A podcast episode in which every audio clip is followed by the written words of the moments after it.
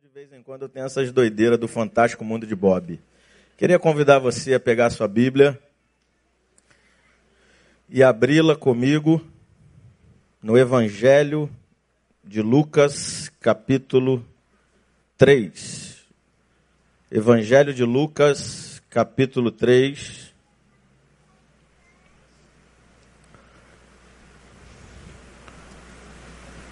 Evangelho de Lucas, capítulo 3. Ai, meu Deus. Pega ali aquela profetinha para mim ali, por favor, só para mim fazer o meu ato profético aqui, Douglas. Quer? Pega ela ali rapidinho. Essa menina vai pregar a palavra em breve, em nome de Jesus. Toda vez que eu posso, eu peço a permissão aqui, Isaías. Posso ler o texto com a Agatha? Essa menina aqui, com esse olho horrível. Douglas, fica aqui que você já vai pegar ela aqui, ó. Fala, paz do Senhor Jesus. Amém. Irmãos, essa menina já está cantando balão mágico, cara. Pelo amor de Deus. Não tem aqueles, aquele anúnciozinho do YouTube? O próximo? Para passar a propaganda para ver o filme, ela já sabe apertar ali para passar. Desse tamanho, um ano e quatro meses. Está com vergonha, filha? Irmãos, você achou aí a Bíblia no capítulo 3, Lucas? Vamos ler o texto. Vou ler aqui com a minha filha, crendo que um dia ela vai estar aqui pregando a palavra com muita unção e graça. No 15 ano do reinado de Tibério César, sendo Pôncio Pilatos governador da Judéia, Herodes, tetrarca da Galiléia, seu irmão Filipe, tetrarca da região da Itureia e Traconites, e Lisânias, tetrarca de Abilene. Sendo sumos sacerdotes Anás e Caifás, veio a palavra de Deus a João, filho de Zacarias, no deserto. Ele percorreu toda a circunviança do Jordão, pregando o batismo de arrependimento para a remissão de pecados, conforme está escrito no livro das palavras do profeta Isaías. Voz do que clama no deserto, preparai o caminho do Senhor, endireitai as suas veredas, todo vale será aterrado e nivelado todos os montes e outeiros. Os caminhos tortuosos serão retificados e os escabrosos aplanados toda carne verá a salvação de Deus. Você pode repetir comigo somente o verso 6? Todos juntos, vamos lá? E toda carne verá a salvação de Deus. Agora, como quem crê nessa palavra para a sua vida nessa manhã. Vamos lá, mais uma vez? E toda carne. Pela última vez, vamos lá? Amém. Olha para o seu irmão aí do lado e diga para ele assim: meu irmão, você verá a salvação de Deus na sua vida. Amém. Mantenha a sua Bíblia aberta para que a gente possa meditar e refletir na sua vida. Eu queria ministrar hoje sobre o perfil do cristão que Deus usa em tempos de crise. O perfil do cristão que Deus usa em tempos de crise. É óbvio e não precisamos nos aprofundar nisso. Nós estamos vivendo um tempo de crise profundo no nosso país, em todas as áreas, na área econômica, nem se fala. Nos últimos dez anos, o erário público sendo desviado de forma escrachada. Estamos respirando novos ares de esperança, mas a verdade é que ainda estamos vivendo uma crise econômica, uma crise política que poderia levar a todos nós a escrever uma enciclopédia sobre corrupção política no nosso país. Uma crise em meio à nossa sociedade. E essa eu tenho que parar um pouquinho para falar sobre esta. Crise esta que faz a gente perceber, para ser educado e não dizer que os valores já foram para o ralo, faz a gente perceber que os valores se perderam e muito, principalmente os valores absolutos que nós cremos como cristãos. E é interessante nós observarmos esse período pós-moderno quando a gente analisa a pré-modernidade, a modernidade e a pós-modernidade. Na pré-modernidade, basicamente, Deus estava no centro. E quando eu digo Deus está no centro, lê-se igreja está no centro. O que a igreja dizia era verdade. E ai de mim em pensar dizer que aquilo que a igreja está dizendo estava errado. Eu ia para a fogueira. Eu ia para uma fornalha. Eu iria ser morto. Então o que a igreja dizia era verdade na época da pré-modernidade. Chegou a modernidade, o iluminismo, o racionalismo. Os homens começaram a refletir, a ciência começou a influenciar, ao ponto de confrontarem a igreja e dizer que não é o sol que gira em torno da terra, mas é a terra que gira em torno do sol. E aí nessa época nós nos enchemos, nós nos vangloriamos, nós nos ensoberbecemos. E aí produzimos no mínimo uma segunda guerra mundial, duas, duas guerras mundiais, que se findou na segunda que todos nós conhecemos. Então esse período, quem estava no centro? O homem. O homem tinha o poder da verdade. É o homem que dizia, a ciência que dizia o que era verdade. Mas chegou esse período da pós-modernidade. E onde, onde está o centro aqui na pós-modernidade? Não tem centro, pastor? Não, não é que não tem centro. Mas a subjetividade humana é que está no centro. É o que eu acho que é verdade é que está no centro. Não adianta o Léo chegar para o colega dele na faculdade e dizer assim: Olha, meu irmão, Jesus Cristo é o único caminho de salvação. Ele é o único que pode lhe dar a vida eterna. Aí ele vai olhar para o Léo e vai falar assim: Quem disse isso? Você que está dizendo. Essa é a sua verdade. A minha verdade é outra verdade. Eu tenho outros caminhos de salvação que não Jesus Cristo. Mas por um lado eu vejo isso como bom. Porque quando eu vejo Jesus, que ao meu ver, naquela época já era pós-moderno, ele pergunta aos seus discípulos: O que estão dizendo por aí que eu sou? Ah, uns dizem que tu és Jeremias, outros dizem que tu és Elias, outros estão dizendo que tu é algum dos profetas. Jesus nem responde a isso. Se você observar o texto, ele não tece comentário. Para uma resposta idiota dessa, superficial dessa, ele nem tece comentário. Jesus continua a pergunta: E vocês que dizem ser os meus discípulos? O que vocês dizem sobre mim? Aí Pedro, tomado pelo Espírito de Deus, diz: Tu és o Cristo, o Filho do Deus vivo que veio nos salvar. E aí Jesus diz: Bem-aventurado tu és, Simão Barjonas, porque não foi carne nem sangue que te revelou, mas foi o Pai. Então, meu irmão, quer tomar uma postura equilibrada nesse ano, no meio de uma crise social em que vivemos hoje, onde todos têm a sua verdade, todo mundo abrindo mão da verdade absoluta de Deus, tristemente, dentro da igreja. Quando você encontrar um irmão que você vai lá aconselhar ele, a lutar pelo seu casamento que está em uma profunda crise. E aí você encontra aquele irmão mais maleável porque não consegue é, ter mais nenhuma esperança de fé, nenhum grão de mostarda de fé. E ele agora já é um crítico gospel, um cínico gospel e tudo para ele pode, tudo pode, não é bem assim, é relativo. Diga para ele, irmão, olha só, eu creio na restauração desse casamento eu creio na restauração dessa circunstância. Você não crê. Amém, tranquilo. É porque você ainda não recebeu revelação.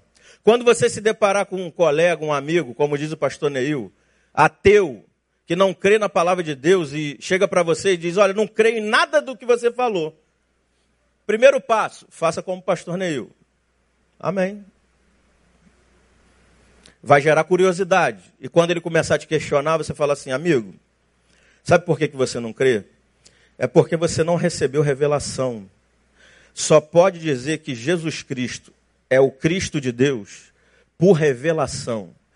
Só aquele que recebeu uma porção vinda do alto pode dizer que ele é o nosso Salvador. Portanto, não vou discutir com você, vou continuar te amando, vou continuar me relacionando com você. Mas isso é para quem recebeu revelação. Nós estamos vivendo uma crise social muito grande. Poderíamos ficar aqui falando dos valores deturpados no meio da nossa sociedade. Mas tristemente eu vejo aqui no texto uma crise aonde não poderia ocorrer a crise no contexto religioso. Lucas, aqui no texto, está fazendo uma denúncia contra o sistema religioso da época. E podemos usar essa palavra sim, porque aqui estava ocorrendo um sistema, sistema religioso. Para você ter uma noção básica, quem era o sumo sacerdote da época era Caifás. Mas o texto que lemos no verso 2 Lucas está registrando aqui a denúncia de forma velada, mas ele está registrando a denúncia. Ele está dizendo: eram sumos sacerdotes Anás e Caifás. Se é sumo, só pode existir um. Por que existiam dois? Porque Anás, que um dia foi sumo sacerdote, fez um conchavo, fez um contrato fez um conluio com o poder do Império Romano, com o sistema romano. Um dia foi deposto do seu cargo de sumo sacerdote. Mas como ele é muito popular e temido também pela sociedade judaica, ele coloca agora os seus quatro filhos no poder. Ele coloca o primeiro, coloca o segundo, coloca o terceiro, coloca o quarto. Quem vai dizer isso é Flávio José um historiador do primeiro século, para que ele continue influenciando no poder. Quando termina os filhos, ele vai colocar quem? O genro, Caifás. Por isso que no texto está dizendo que Anás e Caifás eram sumos sacerdotes naquela época. Tanto que quando você observa Jesus sendo julgado, você que pelo menos viu o filme de Mel Gibson, você vai ver que quando ele chega para ser julgado depois de ter sido escorraçado, humilhado, quem vai interrogá-lo primeiro é Anás. Mas quem registra, quem assina a prisão e envia ele para Roma é Caifás. Caifás era o sumo sacerdote de direito, mas na prática quem influenciava era Anás. Mas quando você analisa comigo, e se você tiver curiosidade para aprender isso, você vai ver no capítulo 1 de Lucas revelar quem de fato era para ser o sumo sacerdote naquela época. Quando você lê o capítulo 1, verso 5 de Lucas, você vê lá escrito: Nos dias de Herodes, rei da Judéia, houve um sacerdote chamado Zacarias, que é pai de João Batista, do turno de Abias, e sua mulher, que era uma das filhas de Arão, que se chamava Isabel, a mãe de João Batista. Quem estudou um pouquinho aqui sabe que para ser sacerdote tem que ser da tribo de Levi, como o pai de João Batista era. Portanto, João Batista também era. Mas para ser sumo sacerdote tinha que ser da linhagem de Arão. E a mãe de João Batista era da linhagem de Arão. Portanto, João Batista era para ser o sumo sacerdote da época. Mas como o sistema religioso estava corrompido, fazendo conchavos com o império romano da época, eles descartam João Batista e colocam os que têm um esquema com o poder. Mas em meio a essa crise que o texto revela no capítulo 3, o verso 2 ainda dá uma outra informação importantíssima. Que no meio dessa crise, que inserida nela está os homens do contexto religioso, porque eles estão mancomunados com todos esses homens que muitos deles foram perversos, como Tibério César, Pôncio Pilatos, Herodes, Todos esses estão na ficha, na folha de pagamento do imperador romano. Quem está recebendo o salário do Império Romano. Esses homens, inclusive os sumos sacerdotes corrompidos da época. Mas em meio a essa crise religiosa, a palavra de Deus diz que veio a palavra do Senhor a João no deserto. Interessante que em meio à crise, Deus vem com seu remédio, vem com a sua palavra, sendo ministrada através do instrumento de Deus, um vaso de barro, para solucionar os focos de corrupção, de degradação, de desconstrução social, religiosa e de toda ordem. Portanto, meu irmão, o que eu quero aplicar para a sua vida, por mais que o cenário que você esteja vivendo hoje seja caótico, de crise, eu não sei qual é o cenário da tua vida que está em crise, é o teu casamento, é o teu contexto familiar, profissional, espiritual, pessoal. Por mais que esse cenário esteja ruim, saiba que Deus pode virar a mesa nesse momento oportuno de sua vida. Deus pode enviar um remédio. Deus pode enviar solução através da sua palavra, por intermédio de alguém que vai ser usado por ele para investir na sua vida, no seu casamento, na sua relação, na sua existência. Eu quero começar essa palavra com essa mensagem de esperança. Creia que em meio a esse cenário de crise, Deus pode virar a mesa. Deus pode mudar a circunstância. Mas, pastor, eu não estou conseguindo observar nenhuma vírgula de solução. Deus me transportou para esse vale. Louvado seja Deus, porque é Ele que está te levando. Porque poderia ter sido o diabo que tenha te conduzido até lá e você está sozinho lá. Mas se foi como Ezequiel, o Senhor me conduziu, me transportou até um vale de ossos secos e me perguntou: pode esses ossos reviver? Pode essa situação mudar, profeta? Pode essa família ser restaurada? Pode esse menino ser tocado novamente pela graça de Deus e voltar para a sua presença? E ele, regido pelo Espírito da graça, obedientemente disse: Tu sabe. E Deus diz: Então profetiza em direção ao vale de ossos secos. Mas não basta profetizar, ele disse: Eu profetizei segundo me foi ordenado. Deus vai te pedir algumas coisas nesse ano para você viver restauração. E eu conheço testemunhos vivos aqui que estão aqui hoje. De gente que eu já comecei a cuidar com a minha esposa nesse ano.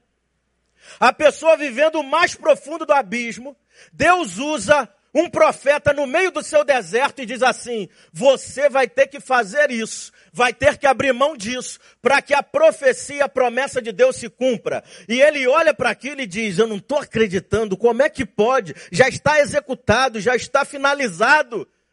Mas Deus está dizendo: Eu não vejo como os homens veem. Eu não vejo como essa sociedade religiosa corrompida, sem fé, vê.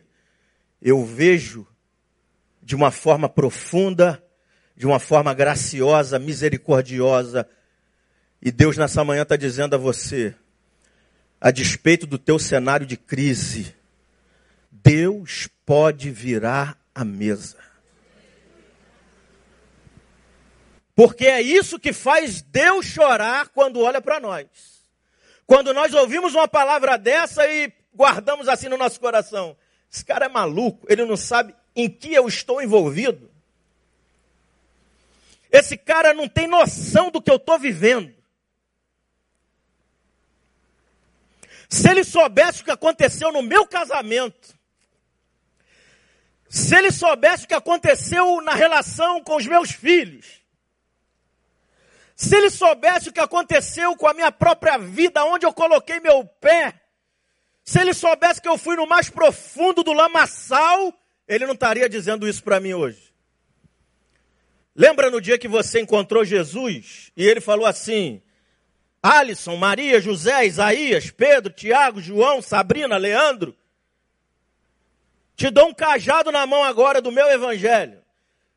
segura nele, caminha na direção do destino que eu tenho para você e não olha para trás, porque eu não tenho prazer naqueles que retrocedem. E você vai caminhando. Mas chega um belo dia da sua existência que o vale é tão profundo, o deserto é tão escaldante, que você é tentado a jogar e largar a mão do arado e olhar para trás.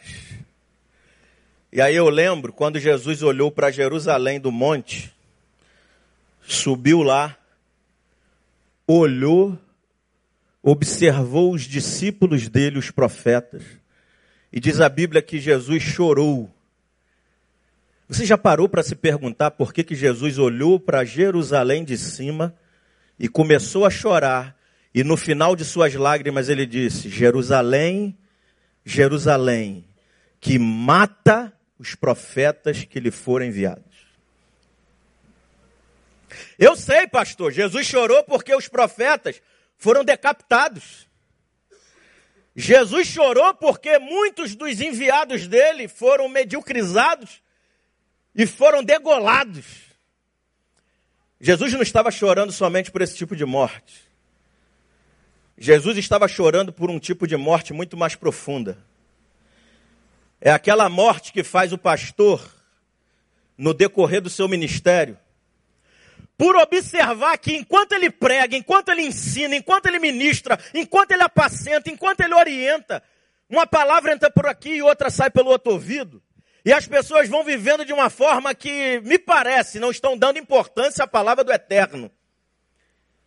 Jesus olhou para a desconstrução religiosa, espiritual, econômica, política de Jerusalém e viu, detectou que aquele sistema, aquela desconstrução social, estava influenciando o dom profético do profeta.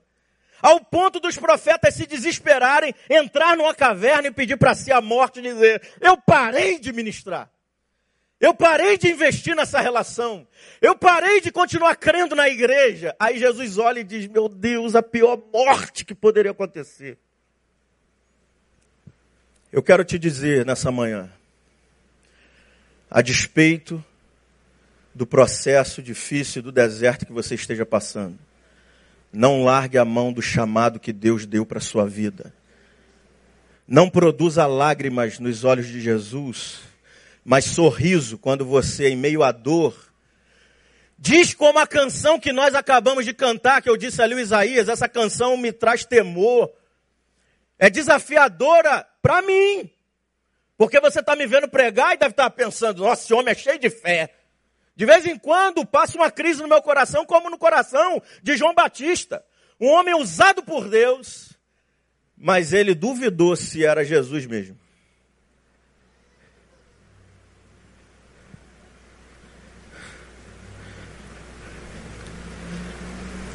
Meu irmão, não produza lágrimas nos olhos de Deus. Produza sorriso a partir dessa canção que nós cantamos aqui no, no abrir do culto.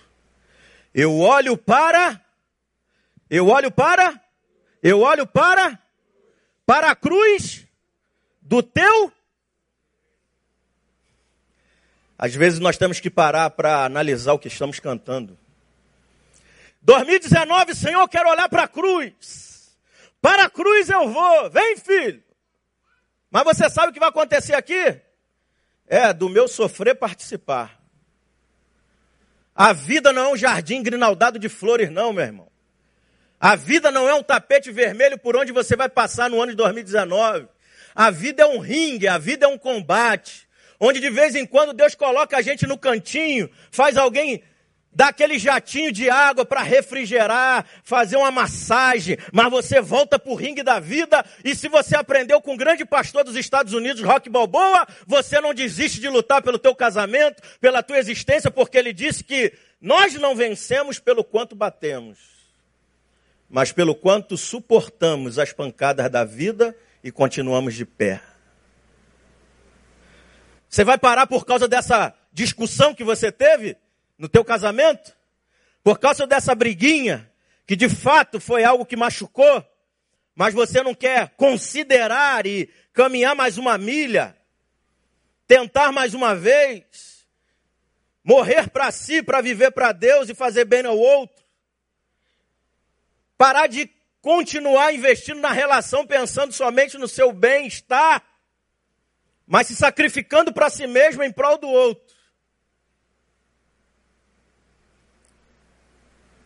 Assim como Deus chamou João Batista, Deus nessa manhã está precisando contar com homens e mulheres para ser um verdadeiro cristão em tempo de crise, para ser um farol que brilha nas noites escuras da alma das pessoas, para ser um abrigo no deserto das pessoas, para ser uma ponte sobre as águas e unir os relacionamentos que estão divididos por esse mar uma flecha que atinge o alvo.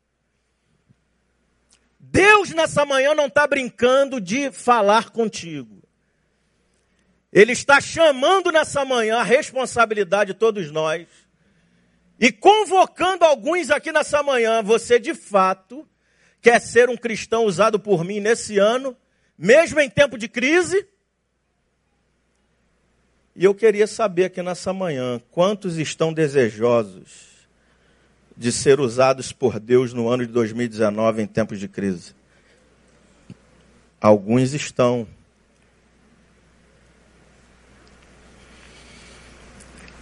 Talvez você está sentada no banco e está assim, poxa, mas ele não sabe das minhas limitações. Irmão, Deus chamou foi um homem. Deus não chamou um ciborgue. Veio a palavra de Deus a João, um homem, um ser humano com as mesmas limitações que eu e você. Deus poderia ter chamado um partido político. No meio da crise religiosa, política, econômica, Deus poderia ter chamado um partido político. Deus poderia ter chamado uma denominação. Deus poderia ter chamado o exército, mas Deus chamou um homem. Deus chamou uma pessoa para ensinar para mim e para você que um com Deus, como a gente já tem aprendido aqui, é maioria. Um com Deus faz toda a diferença. Deus, mas só eu na minha casa tenho essa revelação. Ninguém tem. Lá na minha empresa, ninguém entende essa revelação de Deus. Essa necessidade que Deus está nos orientando hoje. É, você com Deus é maioria lá. Haja visto a vida do profeta Elias. Um contra 450 profetas de Baal. E um com Deus naquela situação venceu. Me dá mais provas, pastor. Eu não vou pedir para você abrir para você não perder tempo. Mas se você tiver curiosidade, em casa você vai ler 2 Samuel 23, a partir do verso 8, e você vai aprender com aqueles homens, como eu e você, que um com Deus é maioria. 2 Samuel 23, verso 8, fala dos valentes de Davi, os três em especial, que Davi escolheu para estar ao lado dele. E lá tem um que em algumas versões fala José e Bacebete. Eu gosto da versão que fala do Jabezão. E a Bíblia diz que esse Jabezão, em meio à luta da vida, em meio aos desertos, em meio aos problemas, ele brandiu a espada e feriu 800 soldados de uma só vez. Cara, tu riu aí, eu sei por quê ferir com uma espada 800 soldados de uma só vez, eu creio porque está na Bíblia. Mas eu quero olhar para isso como se Deus estivesse falando para mim e para você, Alisson, a despeito do tamanho do desafio que está diante de você, a despeito dessa muralha que se apresenta diante de você, branda a lança se disponha, se coloque na posição e lute por isso, porque eu vou te dar livramento, eu vou te dar a promessa na sua vida. Aí vem o outro Eliasar. Eliasar está no meio da guerra. A Bíblia diz que ele pega a espada e começa a lutar. Luta, luta, luta. E a Bíblia diz que chegou um determinado momento que a espada após ele destruir todos os seus inimigos, ele queria largar da espada porque as emoções dele deviam estar assim, pulsando, o nervoso. E ele queria largar a espada, a espada não largava da mão dele. E aí, quando você vai estudar Flávio José, ele diz que a espada não soltou da mão dele, porque o sangue era tanto, a batalha foi tão ferrenha, era tanto sangue que secou, e a espada não conseguia mais soltar da mão dele. Pastor, eu quero vencer nesse ano. Eu quero que essa palavra de salmo seja uma verdade na minha vida. Mil cairão ao teu lado, dez mil à tua direita, mas o teu casamento, a tua vida, a tua existência não será atingida. Quer viver isso, irmão? Segura na palavra de Deus. Segura na revelação das Escrituras, do Evangelho de Jesus. Creia no que Jesus diz para você e não o que a sociedade diz para você.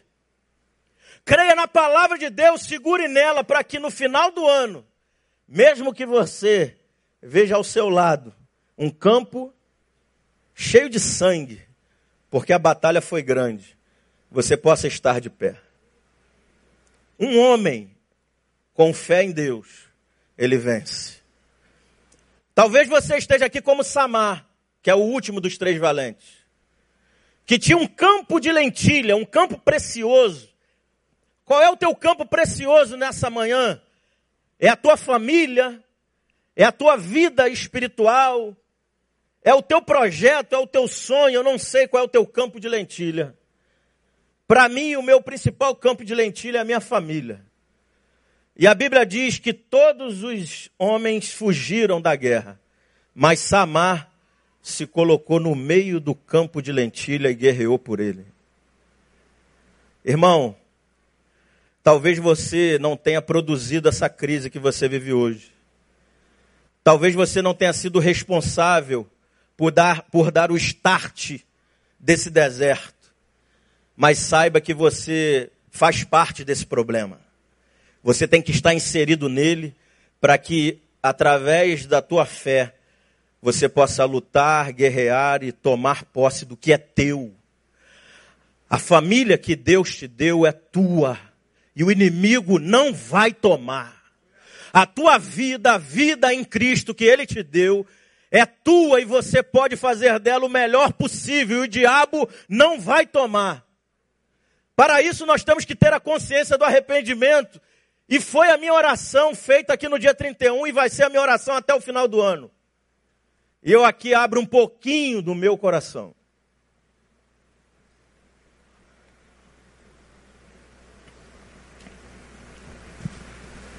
Ao observar a minha vida,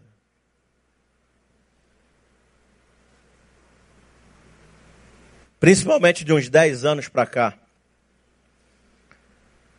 e devido às atividades que nós temos normais, ministeriais, da vida, profissionais, do dia a dia, a gente percebe que a gente vai abrindo mão de coisas importantíssimas para a nossa vida espiritual. Porque agora a gente já sabe fazer.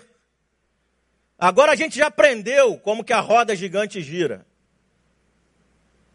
E aí a palavra que o Senhor me deu, Isaías, foi Lamentações 5:21. E é a minha oração e será a oração da minha família e de todos aqueles que vão caminhar perto de mim. Jeremias pregou 40 anos, ninguém ouviu. A desgraça chegou e ele lamenta. No último versículo de Lamentações, capítulo 5, Jeremias diz: Converte-me a ti, Senhor, e serei convertido. Renova os meus dias como antigamente. Senhor, o que no passado eu fazia melhor, eu era melhor e hoje não mais. O que eu deixei no passado que era bom para, para a minha edificação espiritual e hoje eu não zelo mais por isso? Quais são as disciplinas que eu deixei no passado e hoje eu não faço mais? Essa é a minha oração, não precisa ser a sua. Mas eu tenho muita certeza que essa é uma boa oração. Renova em mim, Senhor, a começar a conversão, e tem que ser a Ti, e convertido a Ti eu te peço, renova os meus dias de 2019 como eu fui antigamente. Com certeza existem coisas na tua vida que no passado você foi melhor. E Deus nessa manhã está usando essa oração para te dizer: comece a orar a Ele e peça a Ele para renovar os teus dias de hoje, como você foi antigamente. Talvez a tua devocional no passado era melhor do que hoje. O teu trato com as pessoas era melhor do que hoje. A tua relação com a família era melhor do que hoje. A tua relação com a igreja era melhor do que hoje. A tua relação com teu Deus era melhor do que hoje. Um com Deus é maioria. E eu quero deixar para você aqui algumas características. O perfil do cristão que Deus vai usar no ano de 2019. Primeiro, eu já falei sobre isso, é aquele que muitas vezes vai ser descartado, humilhado pelos outros. Quem era para ser o sumo sacerdote naquele período? João Batista. Mas foi descartado. Foi colocado de lado. Foi escorraçado, humilhado.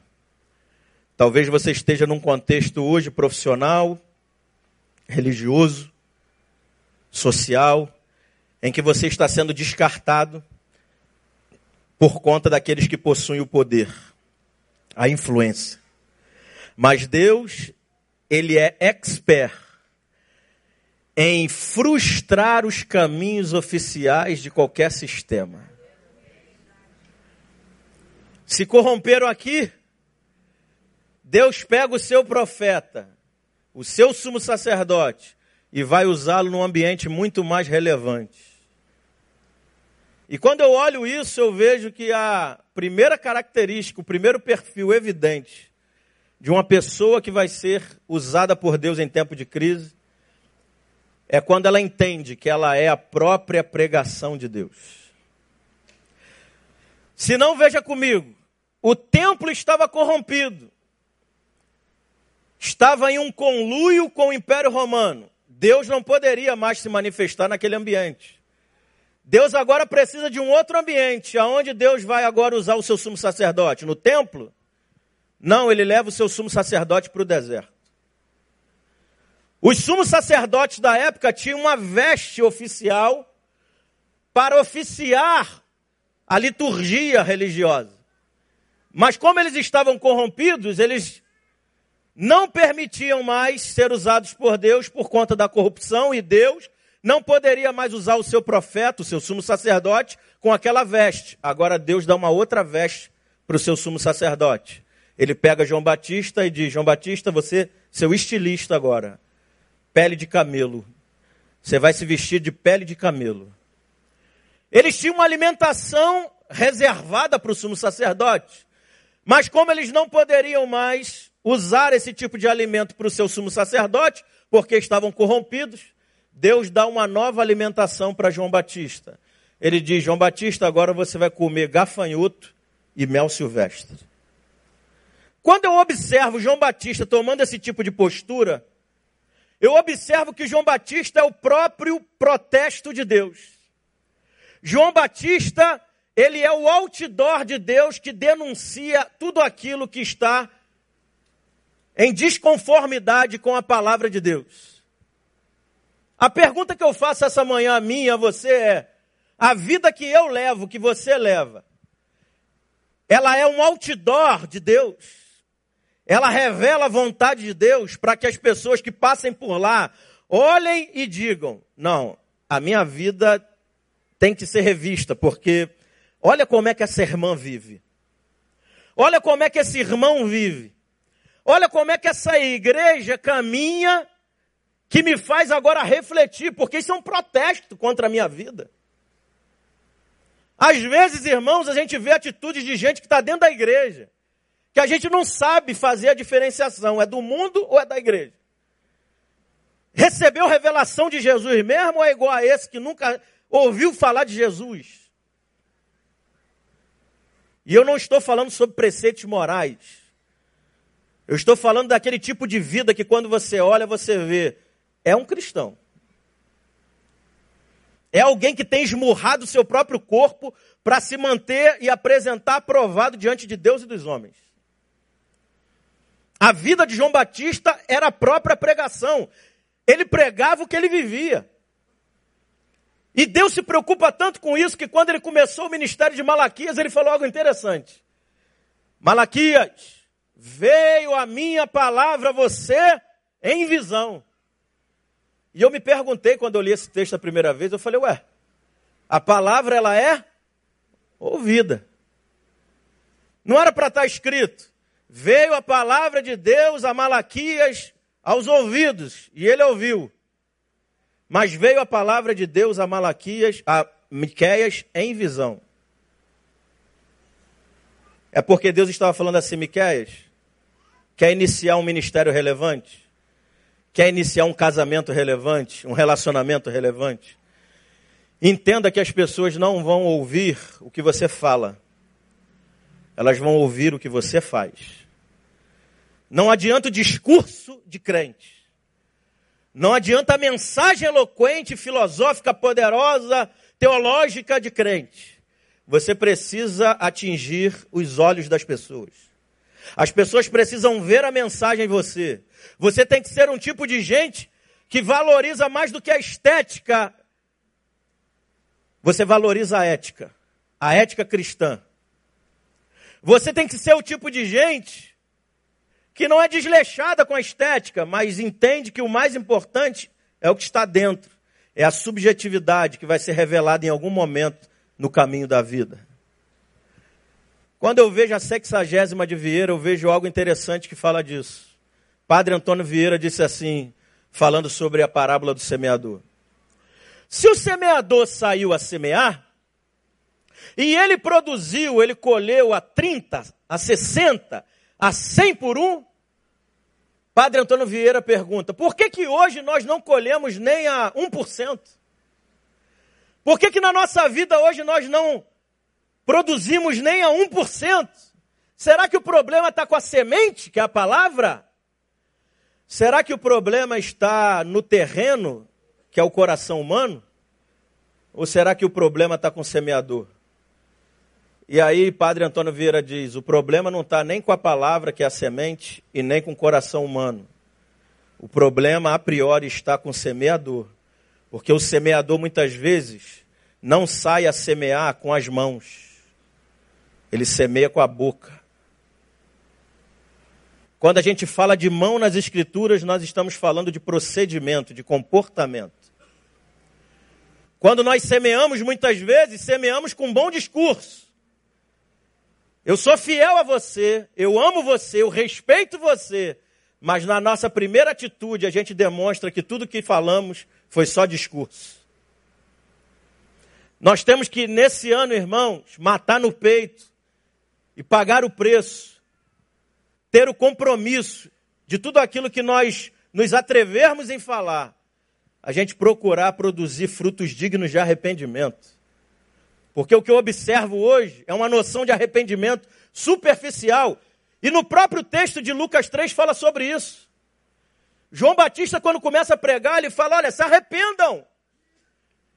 Mas o arrependimento não começa só no peito, na subjetividade.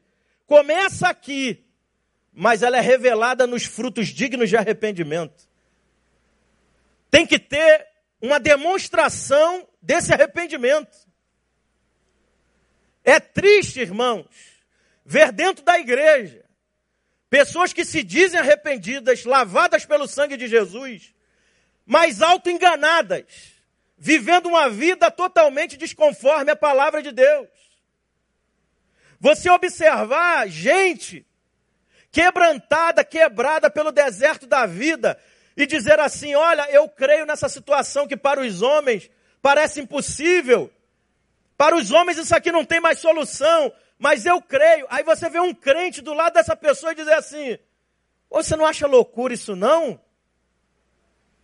Você não acha que você está viajando não? Irmão, então rasga a Bíblia, porque a Bíblia diz que Jesus ressuscita mortos. Jesus restaura vales sequíssimos na nossa vida. Eu não estou falando que isso é uma regra que ele irá fazer em todas as situações. Ele pode reeditar a tua história, mesmo você tendo vivido o pior deserto da tua vida e ter sido ali fechado a porta daquela situação. Mas eu estou dizendo que você que ainda está no deserto, Deus pode restaurar isso. É por isso que talvez João Batista olhou para o povo de Jerusalém e disse: raça de víboras. Irmãos, para para pensar, 400 anos sem a palavra de Deus, Léo. De Malaquias até o Novo Testamento, 400 anos Deus sem falar. Imagina! 400 anos Deus sem falar uma vírgula. Aí Deus abre o Novo Testamento e começa a usar o seu primeiro pregador, João Batista. Se fosse um desses pregadores de hoje que gosta de novidade, de enrolar a ovelha, de rasgar a lã da ovelha todinha com um novo discurso, eu, eu vou chegar agora com uma novidade, porque faz 400 anos que Deus não prega, que Deus não fala. A Bíblia diz que João Batista pregou conforme está escrito nas palavras do profeta Isaías. Ele não inventou mensagem. Ele não trouxe uma nova moda, uma nova ideologia. Ele pregou o evangelho de Jesus Cristo, que já estava registrado em Isaías. E se direciona ao seu auditório e diz raça de víboras. Que deselegância, né? João Batista deselegante. É, irmãos, é porque ele estava detectando naquele povo o pior dos venenos. Por isso que ele chamou de raça de víbora, inclusive os sacerdotes. O veneno que é pior do que o veneno da cobra é o veneno do alto engano. É gente que vem para dentro da igreja e acha que está tudo tranquilo só porque frequenta o culto de domingo e continua vivendo uma vida miserável do lado de fora, achando que não precisa de conversão, que não precisa de orar constantemente. Converte-me a ti, Senhor. Porque eu detectei algo no meu coração que eu preciso ser convertido. Renova os meus dias como antigamente.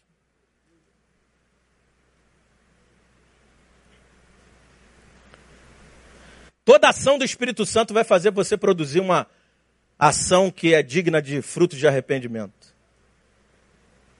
Derramarei água sobre o sedento, torrente sobre a terra seca. Derramarei do meu espírito sobre toda a carne, sobre a tua posteridade e as minhas bênçãos sobre os teus descendentes. Aleluia! Isaías 44 diz: E um dirá: Eu sou do Senhor. Você pode proclamar, irmão, fica com medo de falar, não. Eu sou do Senhor, fala do Evangelho, prega, usa teologia. Mas ele não para por aí. E ele diz assim: E outro escreverá na palma da mão: Eu sou do Senhor. Sabe o que é isso? É não precisar falar nada. As pessoas vão ver na tua atitude. É mulher de Deus. Esse aqui é cristão, está na mão dele, está nos atos dele. Mas hoje, infelizmente, a gente vive uma geração que está preocupada em ser poderosa e não gloriosa. É aquele tipo de gente que está quase entrando dentro da igreja, se não me falha a memória, me parece que fizeram uma canção dessa dentro da igreja. Prepara que agora é hora do show das poderosas. Jesus tinha poder? Amém ou não amém? Se meu reitor da faculdade teológica, pastor Teodomiro José de Freitas, estivesse me ouvindo agora, já ia me dar nota zero. Amém não se pergunta, amém é resposta. Amém ou não amém? Mas isso é só um detalhe. Nada muda. Jesus tinha todo o poder. Mas mais do que poder, ele tinha glória. Me prova, pastor. Ele estava na cruz, depois de ter passado todo aquele processo que você já conhece. E na cruz ele continua sendo humilhado, as pessoas escorraçando dele. Tu não é o, tu não é o Cristo de Deus? Tu não é o poderoso? Desce daí, pô! O que, que Jesus faz? Irmão, se, fala, fala sério, se fosse você. Se fosse eu, irmão, do jeito que eu ainda estou em processo de conversão, na cruz, eu ia fazer assim, ó.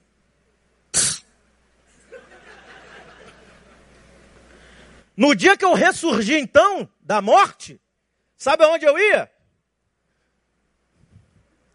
Ia lá na casa do cara que deu a sentença. Pilatos.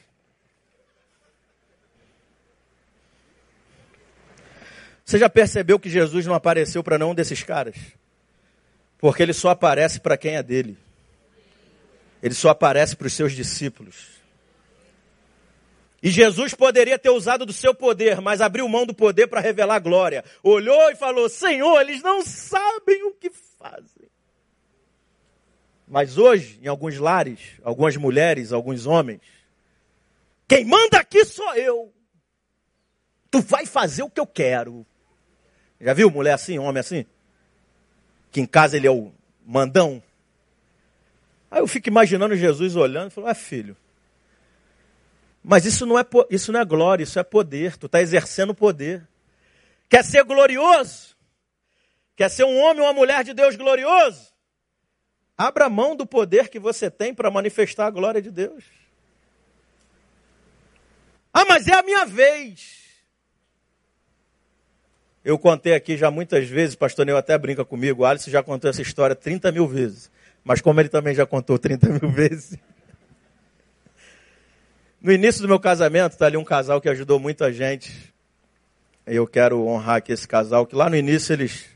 Foi por pouco tempo, mas foi bem considerável. Márcia e Érica.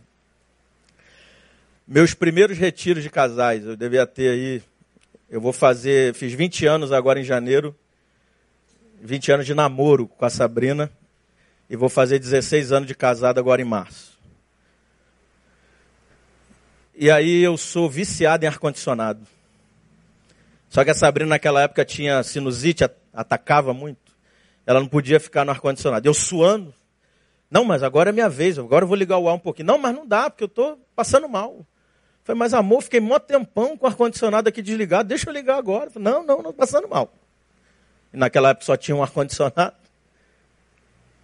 Aí no carretilho de casais, pastor Neu ministrando, aí deu intervalo, ele ia voltar depois, aí eu. Pastor, pô, o que, que eu faço? Toda hora eu abro mão, pô. pô. Aí já tinha aberto mão várias vezes. Aí eu fui lá pedir para ligar o ar-condicionado, pô, não deixa, pastor, não dá isso aí.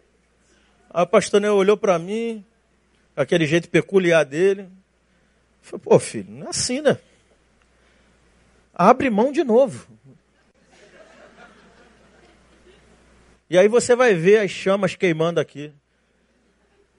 E aí eu saí daquela palestra, irmão, como diz alguns irmãos aqui, querendo pegar na goela do pastor. Mas depois você começa a entender que a Bíblia diz, e é verdade, melhor é dar do que receber. Aí você pensa que isso é só um ato funcional de entregar e ser feliz porque entregou. Não, irmão, porque quanto mais você oferece, quanto mais você dá, mais o teu interior, a tua subjetividade fica livre das cadeias e das amarras de querer ser sempre o primeiro. Então entenda que é ser o homem ou a mulher que vai ser mais usado por Deus nesse ano. Saiba que você tem que ser a própria pregação de Deus. Eu poderia discorrer sobre isso. Muito e muito, muito. Oséias capítulo 12, verso 10, fala algo extraordinário. Chamei os profetas. Falei com eles, multipliquei visões e sugeri uma símile. Quando eu li esse texto, eu lembrei do teatro do que a gente revela ali através das ações, né, o teatro. Deus está dizendo: eu chamei o Alisson, eu chamei o Douglas e falei com ele. Para Deus falar comigo, ele tem que ter intimidade, eu tenho que ter intimidade com ele. Nessa intimidade, ele multiplica visões, ele dá dom. Quando ele me dá o dom, ele diz assim: Quero te sugerir uma coisa. Aí você imagina, nossa, agora eu vou pregar, agora eu vou falar, Aí Deus fala assim: quero sugerir uma símile. Quem estudou português sabe que símile é uma ilustração. Deus está dizendo: quer ser relevante nesse ano? Fale menos, demonstre mais. Ilustre o Evangelho. E não fale só do Evangelho. Eu sugiro uma símile, diz o Senhor. Nesse ano, dentro da tua casa, se era nervosinho demais, começa a pedir a graça do Espírito Santo para você ser um pouquinho mais calminho. Se é muito soberbozinho, pede a Deus para tratar isso e baixar a bola. Para ser mais amoroso, atencioso, compreensivo. Alguém que se envolve com a situação e não fica parte da situação. Irmão, ser cristão sem o Espírito Santo não é difícil, não. É impossível ser cristão sem o Espírito Santo.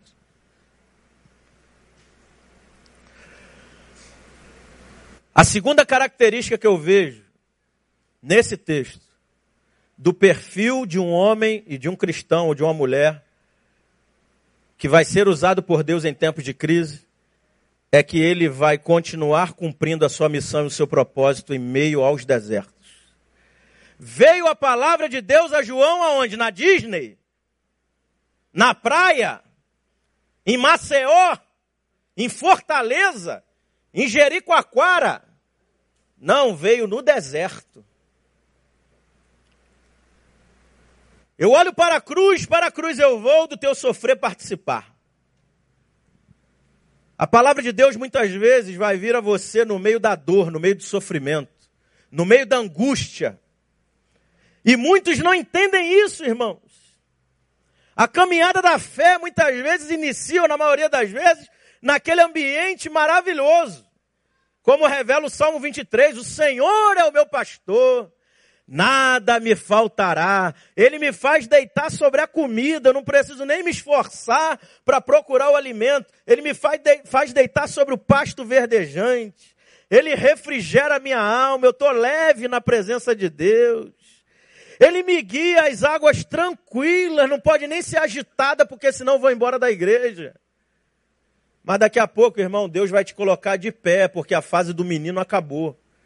Ele vai falar: caminha pelas veredas da justiça, pelo lugar estreito, pelo lugar que vai te fazer refletir e tratar coisas do lado de dentro, para você saber conviver com pessoas ao seu lado, sem requerer somente o seu direito, mas pensando no outro.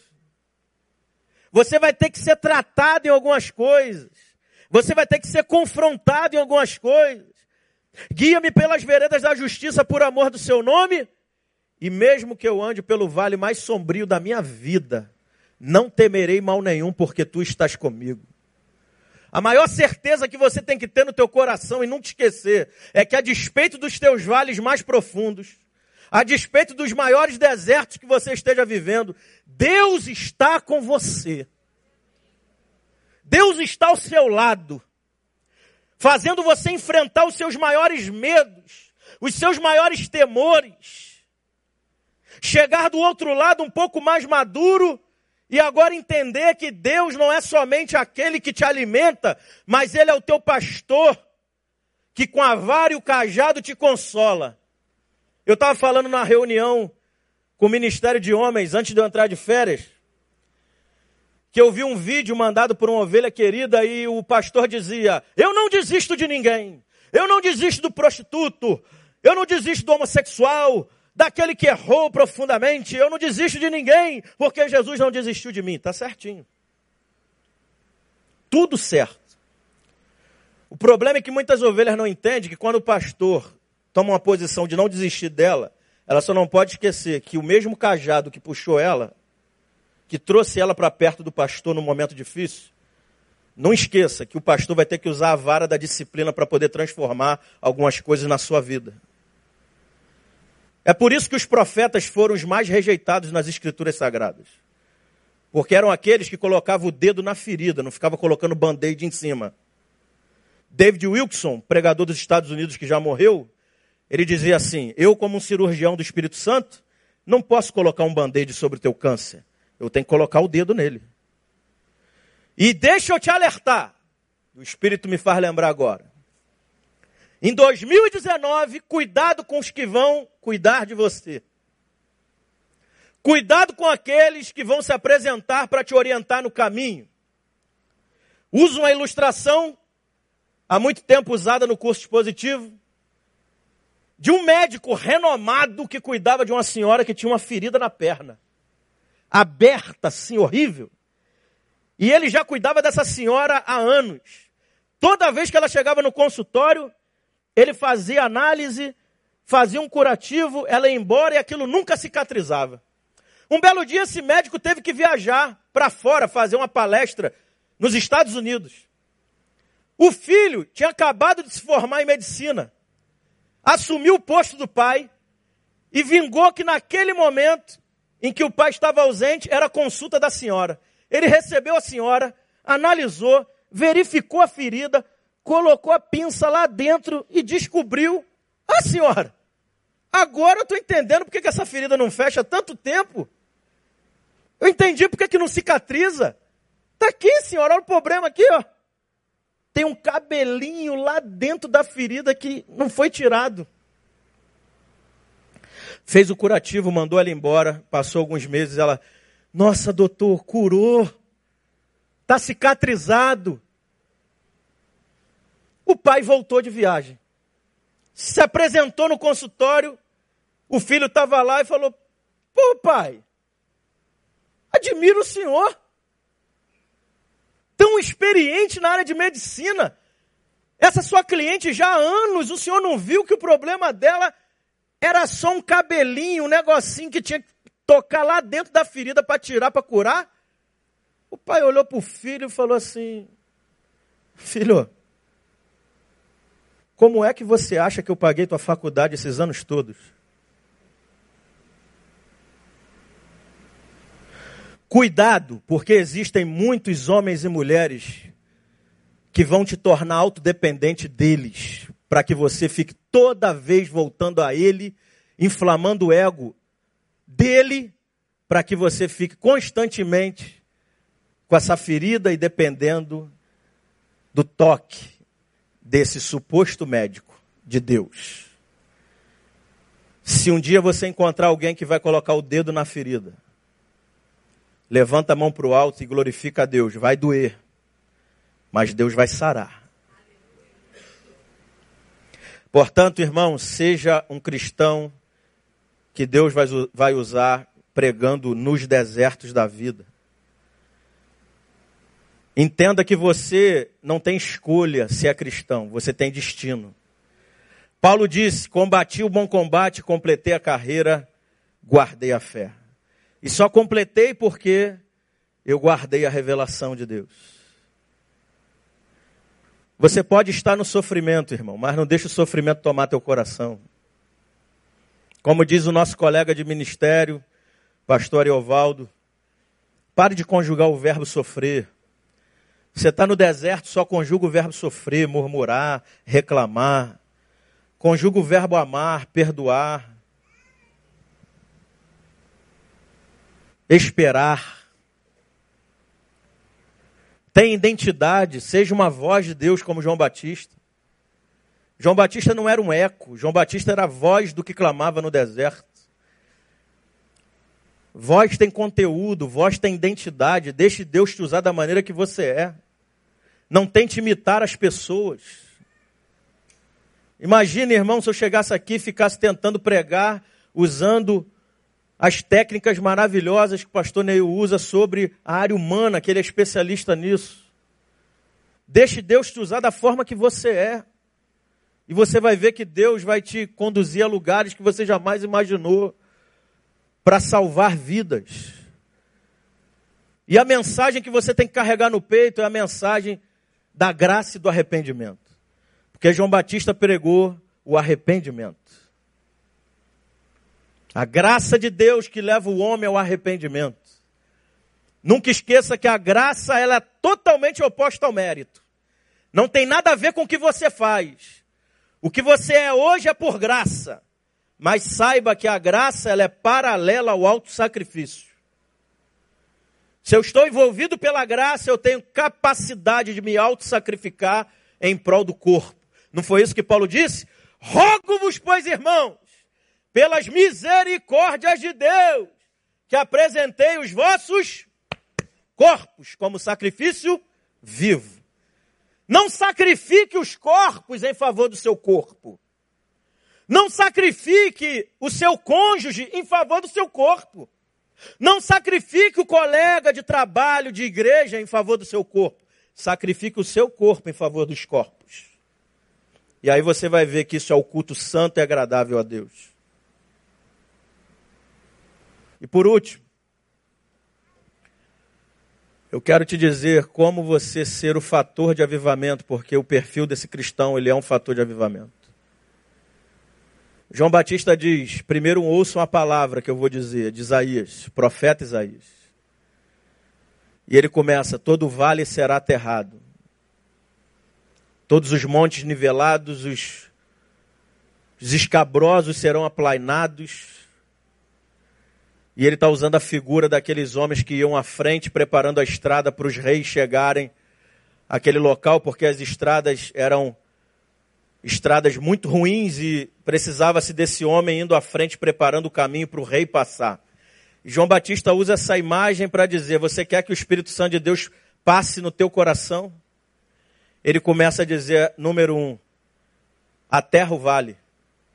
E quem estudou geografia sabe que o vale é uma depressão que separa, que divide dois montes. João Batista está dizendo: a terra, isso, que está fazendo essa divisão entre você e a outra pessoa. Se você estava dividido, separado, em litígio com alguém, Deus está dizendo: a terra o vale para que o meu espírito passe sobre você. Existem buracos, depressões no teu coração que precisam ser preenchidos, senão o Espírito Santo não vai passar sobre você e por você. Nivela o monte, o que está altivo na tua vida. Você está se achando cara, né? Porque já tem 20 anos de igreja, sabe tudo. O que, que esse cara está falando aí? Não tem nada a aprender com ele. Eu já fiz até mais cursos que ele. Ô filha, baixa a bola, nivela o monte. Quer ver o Espírito passar por você? Entenda, Deus só usa os pequeninos os que são humildes na sua presença. O que está fora do lugar na tua vida? Vida sentimental, espiritual, relacional, o que está fora? Coloca no lugar para ver o meu espírito passar sobre você. E aí você verá que toda a carne contemplará a salvação de Deus. As bênçãos sobre a tua vida, Igreja Batista Betânia, serão notórias. Eu profetizo aqui no nome de Jesus nessa manhã. As pessoas verão a salvação na tua vida. E a salvação não vai ser a partir do que você faz do lado de fora. Ela começa do lado de dentro, porque Jesus disse: Quem crê em mim, como diz as Escrituras, do seu interior fluirão rios de água viva. Vai ser uma mudança de, de dentro para fora, não de fora para dentro. E toda carne verá. Todo o seu ser será tomado por Deus. E você contemplará a salvação de Deus não somente na tua vida, mas na vida de toda a sua família, de todos aqueles que te cercam. E a salvação não é estar livre do inferno. A salvação é estar livre de uma vida infernal. A salvação não é estar livre do capeta. A salvação é estar livre de uma vida que te faz acordar depressivo, sem esperança, sem alegria, porque você não tem uma vida convicta em Cristo Jesus. Então é estar salvo de uma vida infernal. Eu queria terminar esse culto. Eu resumi muita coisa porque o tempo é curto. Apesar de ter sido me dado um tempo muito generoso pelo meu amigo Isaías, eu queria convidar você com toda a reverência ao Deus que está aqui nesse tabernáculo, a se colocar de pé agora em temor a Deus que nós vamos orar. Queria pedir o Vida para vir aqui. Eu queria pedir o Vida para cantar aquela canção. E eu queria que nesse momento você tivesse muito temor a Deus, porque Deus falou com você. Pastor, nessa manhã eu quero ser esse homem, essa mulher, que vai ser usado por Deus mesmo em tempo de crise na minha vida. E eles vão entoar uma canção que diz: Eu, como um farol que brilha à noite, como sombra, ponte sobre as águas, um abrigo no deserto, usa-me, Senhor. Enquanto eles estiverem cantando essa canção, eu queria ministrar sobre a tua vida. Eu quero tocar em você aqui. Eu quero orar por você. Se Deus falou com você, não é com quem está do lado, é com você. Você sabe que Deus falou com você. Você pode enganar qualquer um, menos a Deus. Você sabe que tem um momento da pregação que o pregador falou mil coisas, mas teve uma que, ó, pum, pegou. Se foi com você, enquanto eles estiverem entoando, eu quero que você venha aqui no altar, quero orar por sua vida.